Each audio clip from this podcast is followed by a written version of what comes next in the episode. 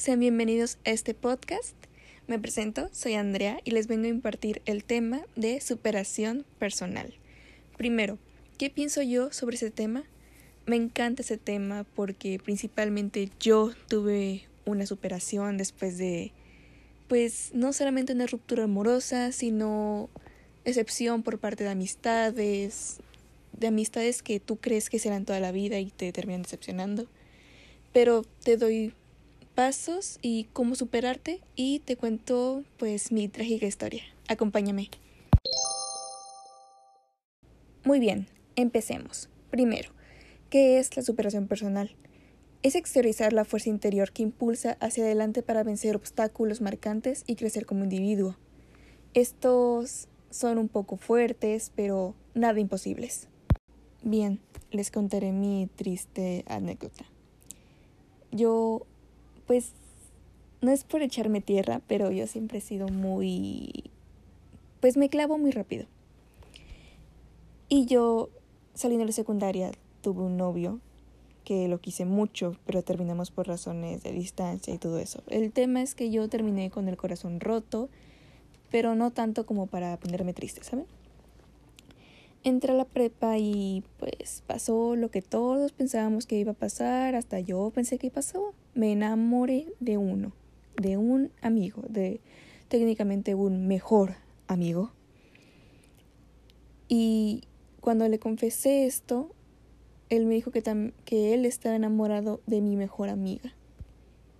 ¿Saben cómo me sentí? Así cuando sale, por ejemplo, en los videos de YouTube, sale failed, así, perdido. Y, y, pues mi mente pasó, bueno, no pasa nada, puedo seguir siendo su amiga, no es como que se acaba el mundo por esto. Y yo, la tonta de mí, siendo cupido de esos dos, pero nunca llegó, nunca llegó a conquistar a esa niña. Y pasó lo que pasó, o sea, me enamoré más y todo, pero no pudo funcionar. Ah, no es cierto, ya. Y pasó, así pasamos hasta cuarto semestre, cuando él me dijo que quería intentarlo porque se veía que yo era buena niña y todo eso. Y yo feliz de la vida, saltando, uh, feliz.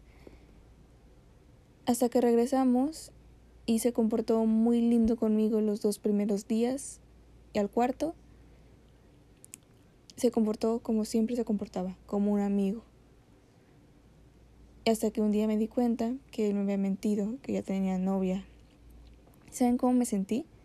El corazón se me hizo pedazos, pero yo lo rejunté y dije, bueno, si no me dijo fue por algo. Y seguí siendo su amiga. Hasta que un, día me harté, lo bloqueé, le, ya le mandé mensaje antes de hacerlo, dije que no quería verlo más, que pues que ya no quería ni siquiera su amistad. Y él me mandó un mensaje diciéndome que yo le gustaba, pero que nunca se atrevió, no quería lastimarme. El show es que la tonta aquí de mí terminó siendo su novia.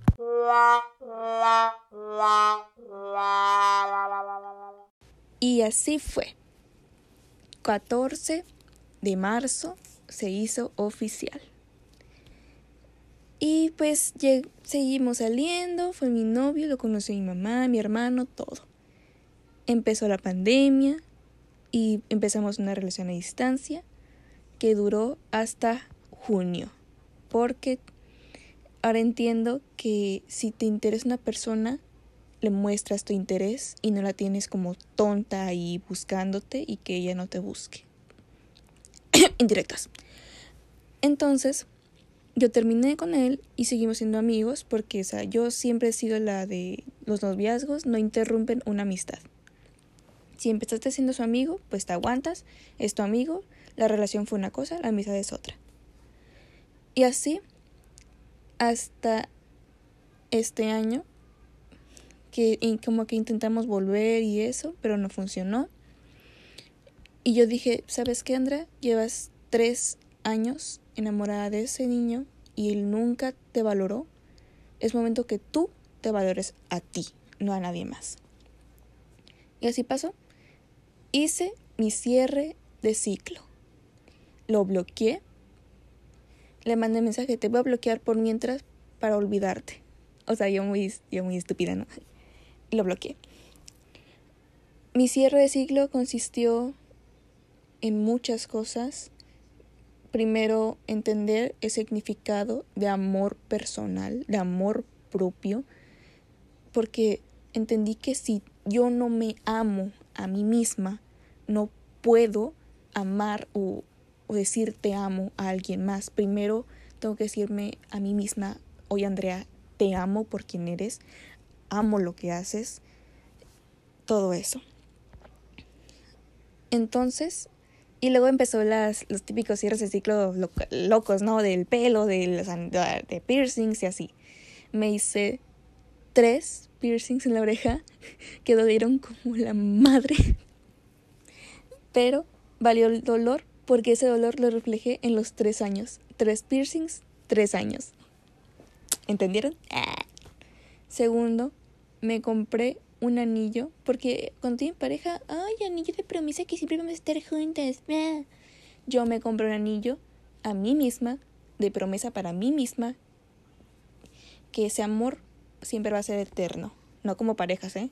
Como persona, mi anillo para mí, anillo de Andrea para Andrea, para que te ames, Andrea. Ahí está tu anillo. Otro es que yo siempre escribo las cosas que pienso.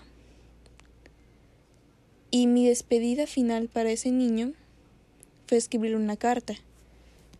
Se las voy a leer a continuación. Una definición propia de lo que es amor sería sentir alegría o incluso todas las emociones al estar con esa persona, desearle lo mejor, sentirte plena o pleno al estar con ella, verla feliz aunque no sea contigo, ayudarle en todo lo que puedas. Todo eso lo viví contigo durante tres años. El amor es impredecible. Nunca sabes cuándo te vas a memorar o de quién lo harás. Te doy un consejo. Ama a esa persona, si crees que es la correcta. Hazla y hazte feliz, pero no olvides, hay muchos tipos de amores, pero el que debe siempre estar presente en ti es el amor propio. Por experiencia te lo digo.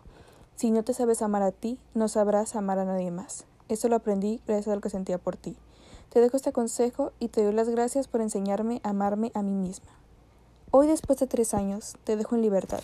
Si quieres, seguiremos igual con nuestra amistad, pero hoy decido cerrar un ciclo y abrir, abrir otro con nuevas perspectivas de mí y lo que quiero en mi vida.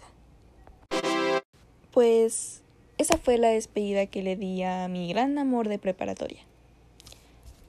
Pero, pues algunos dirán, ay, pues siguen siendo amigos, ¿no? Se arreglaron la amistad de pérdida. No. Y no es por tirar tierra, pero aquí viene lo que decía yo de amistades que decepcionan. No solo me decepcionó como amor, sino como amistad. Porque cuando yo le mandé esa carta, que primero estaba pensada nomás de, estar para mí, pero no se la mandé a él, me dijo que él iba a luchar de pérdida por nuestra amistad.